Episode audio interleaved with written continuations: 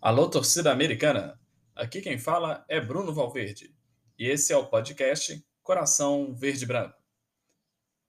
Nesse nosso primeiro episódio, eu queria apresentar, elencar com vocês 10 motivos, 10 razões para acreditarmos que o ano de 2023 será melhor do que o ano de 2022. Vamos lá?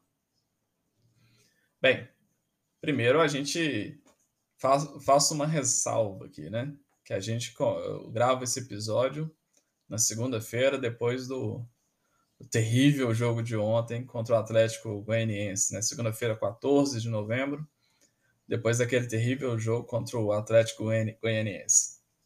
Então, estou um pouco de ressaca, como todo mundo também deve estar. Mas vamos lá.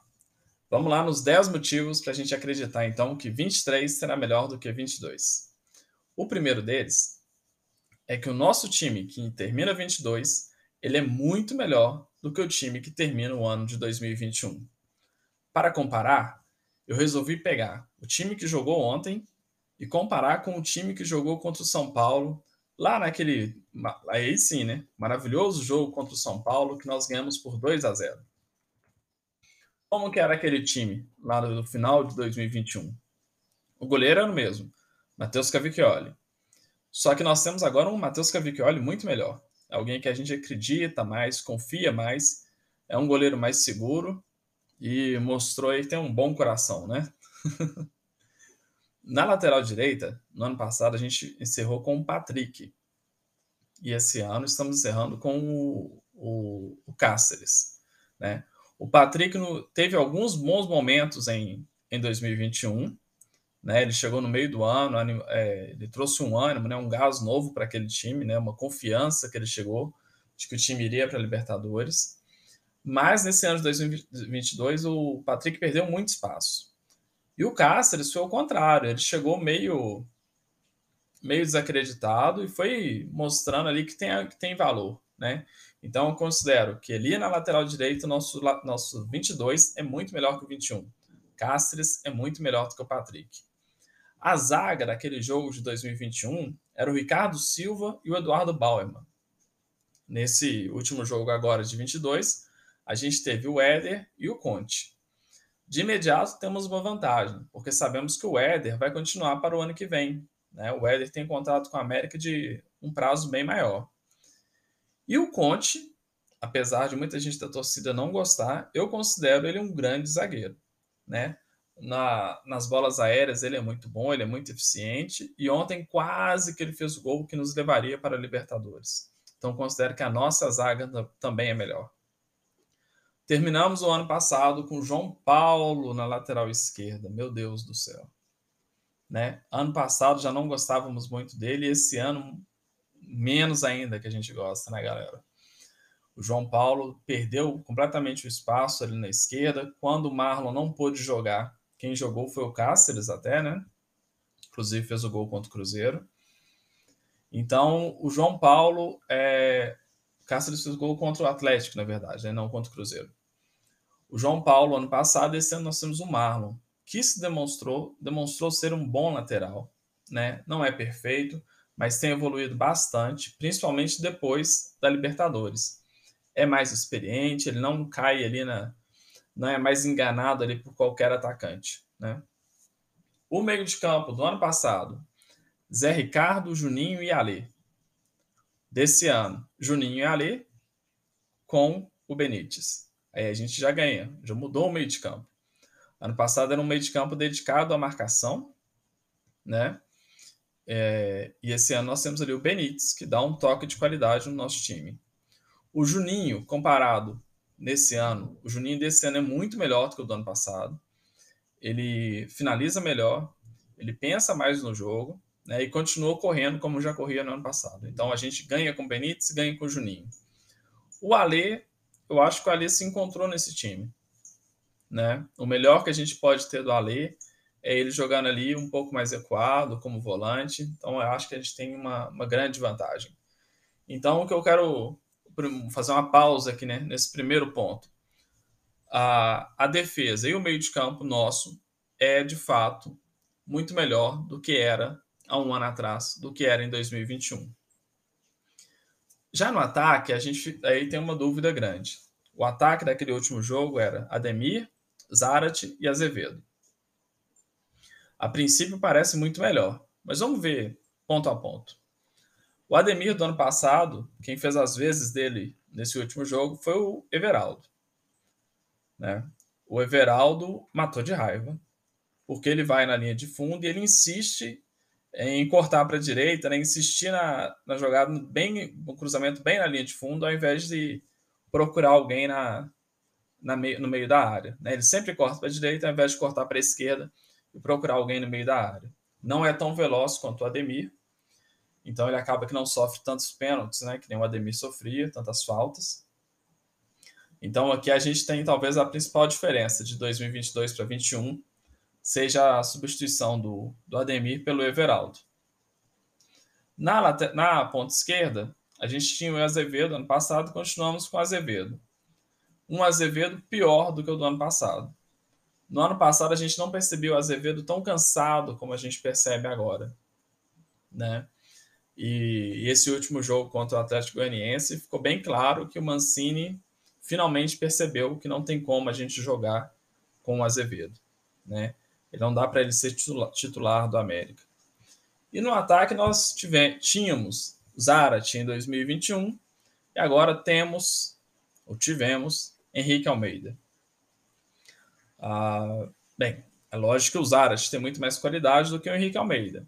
Mas, se pensarmos na forma como o Zarat jogava em 2021, no final, né, como aquele falso 9, o Henrique Almeida é muito melhor se é para jogar ali na frente, é muito melhor termos alguém do, do caráter, né, do perfil do Henrique Almeida do que do perfil do Zarat. O Henrique Almeida aguenta o jogo todo, ele é combativo, ele ajuda na marcação e faz mais gols do que o Zarat. Ah, o Zarat foi muito importante? Sim. Mas o brilhante treinador do final do ano passado, Marquinhos Santos, não sabia escalá-lo. O Zarat terminou o ano passado sendo mais um problema do que uma solução para o América né? Então, comparando elenco por elenco, nós temos essa situação. Para mim, o América, que termina 22, é muito melhor do que o América que, termina dois, que terminou 2021. Com uma grande vantagem, que nós vamos abordar nos demais pontos.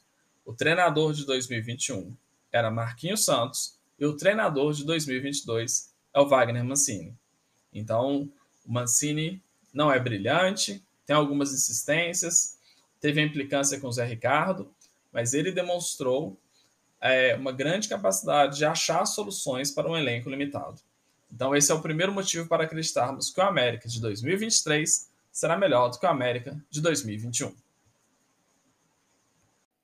Bem, o segundo motivo é que agora nós temos investimentos acumulados. O que, eu quero dizer com isso? Quando a gente sobe da Série B para a Série A, a gente tem ali aquele aumento de arrecadação que vislumbra né, todo mundo, né? A Itatiaia sempre fala, ah, o América vai passar de 2 milhões para 20, 25, 30 milhões. Bem, isso, isso a princípio realmente parece muito dinheiro. Só que quando um time vai ficando na Série A, esse investimento não é de apenas de um ano, mas são de anos acumulados, né? A gente tem ali 30 milhões no ano, 40 no outro, 50 vai ganhando projeção, vai aumentando o investimento. E isso está ficando claro para a gente aqui no América. Né? Esse ano, por exemplo, para 2023, a gente já, já vai entrar em 23 com, com dois jogadores de, de alto nível. Né? O, o, que a gente nunca pensou começar um ano com jogadores como o Martinez e o Mastriani. Né? A gente começa 23 com o Benítez ali, que se quiser pode ficar no América né? Se o América também ó, é, é, resolver fazer essa proposta, chegar no salário dele. Então, esses investimentos são acumulados, né? Nós contratamos o Éder em definitivo, o Marlon em definitivo.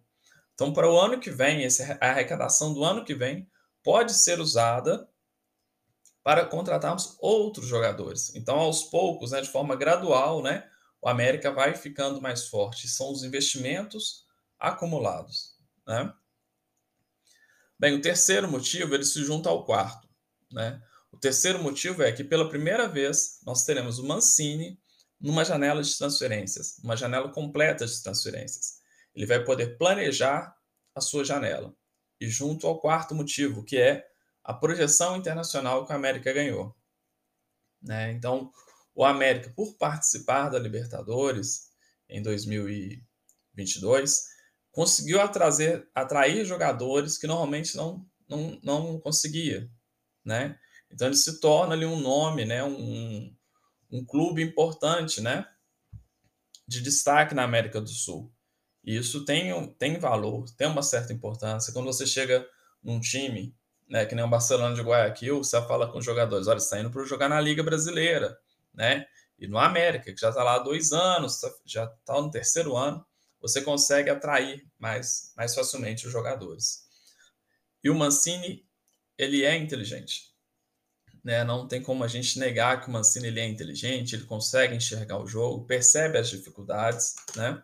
Ele não é perfeito, não, não é um cara perfeito, mas ele tem lá a sua inteligência, as suas habilidades. E a gente vai ter o Mancini para fazer uma janela completa. Coisa que no ano passado a gente teve Marquinhos, Marquinhos Santos fazendo a janela. E a gente viu frustração atrás de frustração. O Lisca também foi péssimo na janela, né? O Lisca assediou vários jogadores ali no final da Série B e a gente viu que ele não conseguia atrair essas pessoas para a disputa da Série A. Então foi. Agora teremos ali um, um cara com um perfil mais, mais hábil, né? mais habilidade, mais conhecimento no mercado para trazer jogadores.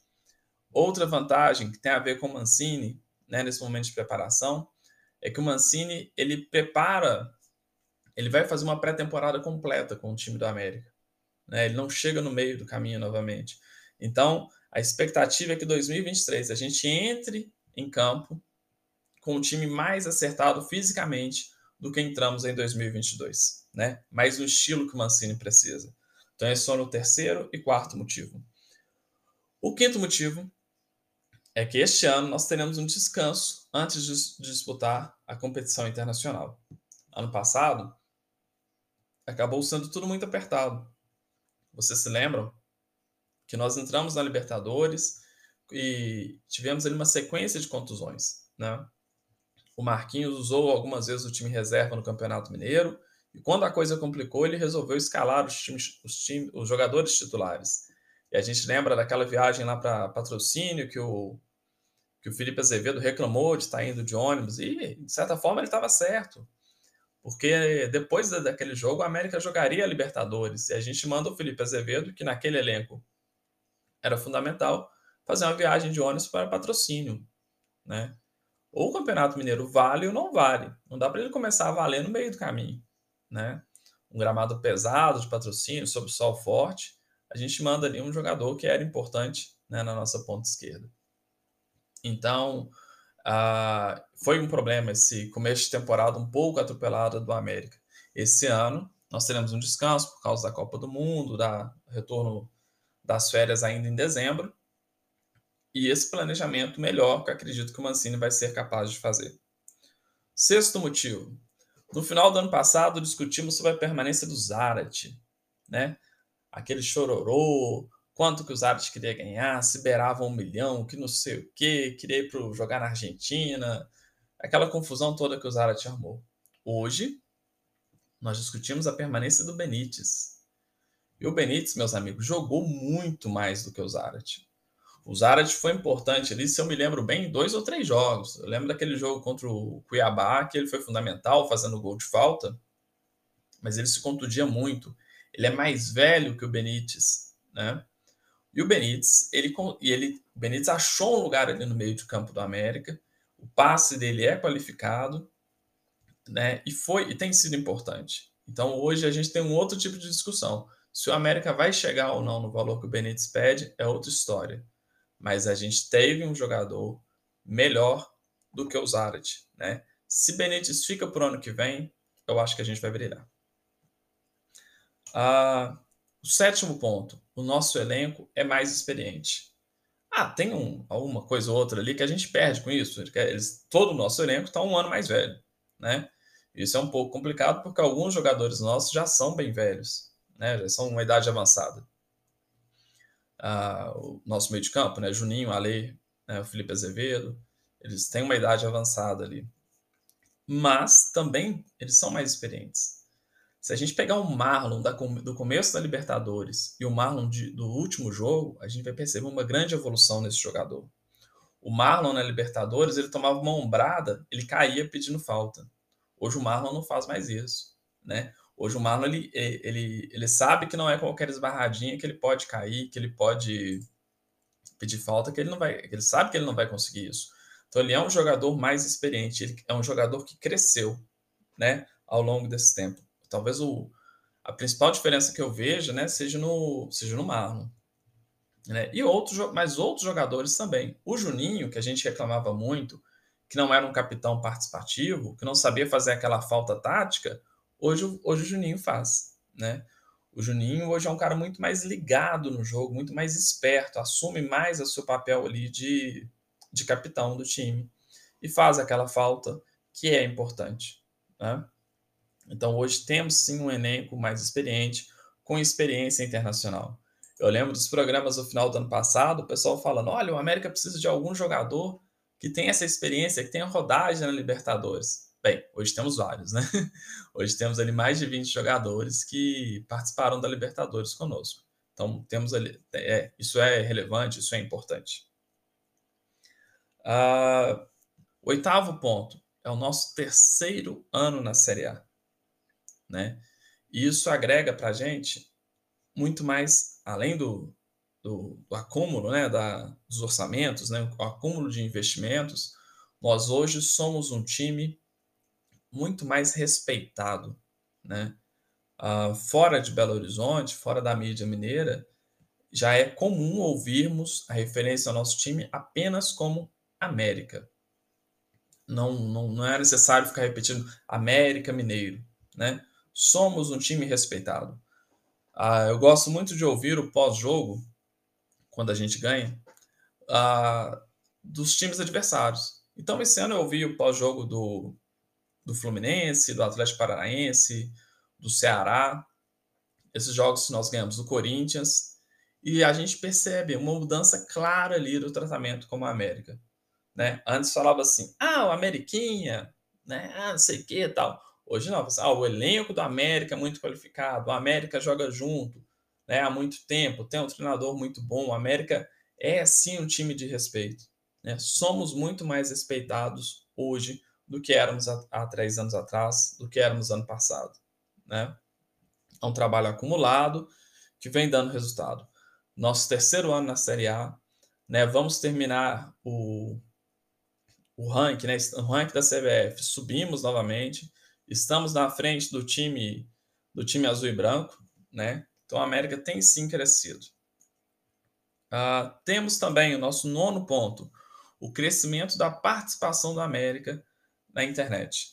E aí a gente pode falar do crescimento da TV Coelho, que tem funcionado legal, né? Não é lá a melhor transmissão do mundo, mas está lá, né? Tem lá 18 mil inscritos da última vez que eu vi. Traz alguns conteúdos que a gente não consegue por outras mídias, né?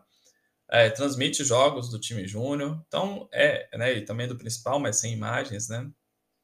Então é assim interessante, foi legal na, na Libertadores a transmissão que eles fizeram, então isso é muito bacana. E também cada vez mais a gente vê ah, o crescimento dos canais independentes, né, dos produtores de conteúdo aí, né? E aí que ah, com esse meu canal aqui, né, com esse meu podcast, eu quero ir na onda desse pessoal, né? que eu admiro tanto, né? Como o pessoal do Decadentes, os Santos Americanos, né? A Terça do Coelho, o B+, toda essa galera aí que se dedica a falar sobre a América, trazer notícias sobre a América, né? Que a gente admira tanto e que tem sido importante nesse processo de renovação da nossa torcida. Então, isso é o nono ponto. O décimo ponto, que de propósito eu deixei por último, é a possibilidade de termos em 2023 um investidor.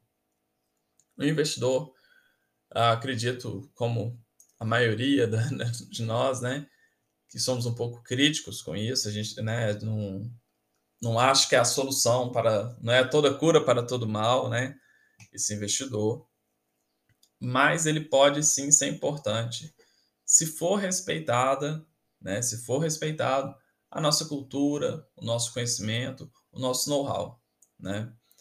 Hoje o América é uma coisa que a gente não tinha, o América não tinha um know-how de como fazer Série A. Hoje nós temos. Né? E aí a gente tem, com seus erros e acertos, temos que dar o crédito para o Salum, para essa harmonia que existe na América. Ela, é um, ela beira né, uma harmonia exagerada, às vezes, né? a gente sabe que não é tão, tão, tão 100% assim, não, não é, um, não é uma unanimidade, mas é um consenso ali, né? De grande parte, não, não, a gente não vê disputas internas que nem a gente vê, por exemplo, no Fluminense, no Botafogo, no Santos, né? Que acaba no Ceará, tá passando por isso também, que acaba é, destruindo o time. Né? A gente tem ali uma disputa que é visando melhorar o time. Né? Os grupos que, que pleiteiam assumir o controle do América hoje, né? São grupos que querem melhorar e não se apoderar do América, não e não usufruir da América para benefício próprio.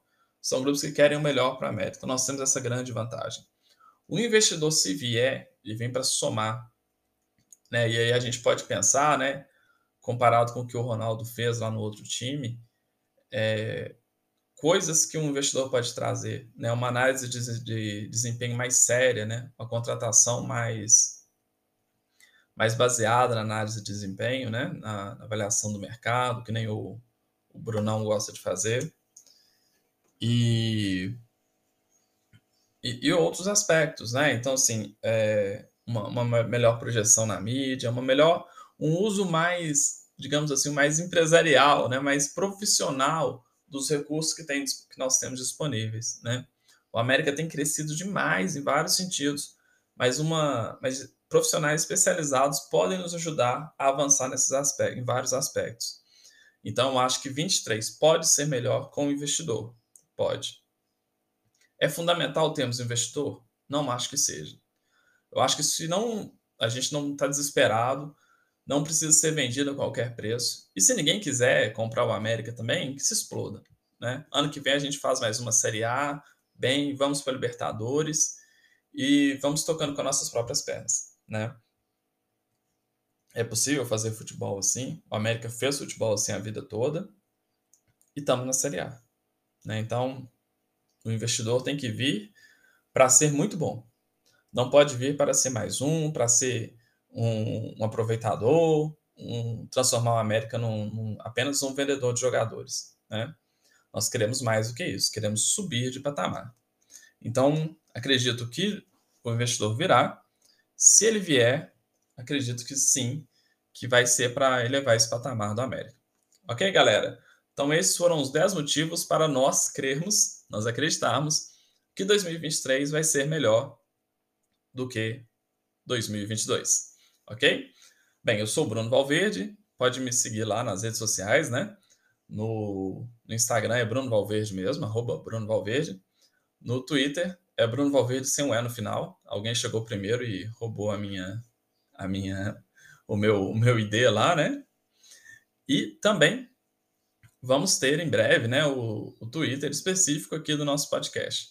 Um abraço a todos e espero que vocês escutem e repassem para os seus colegas sobre o América. Um abraço e bom 2023 para o nosso coelhão. Até o próximo.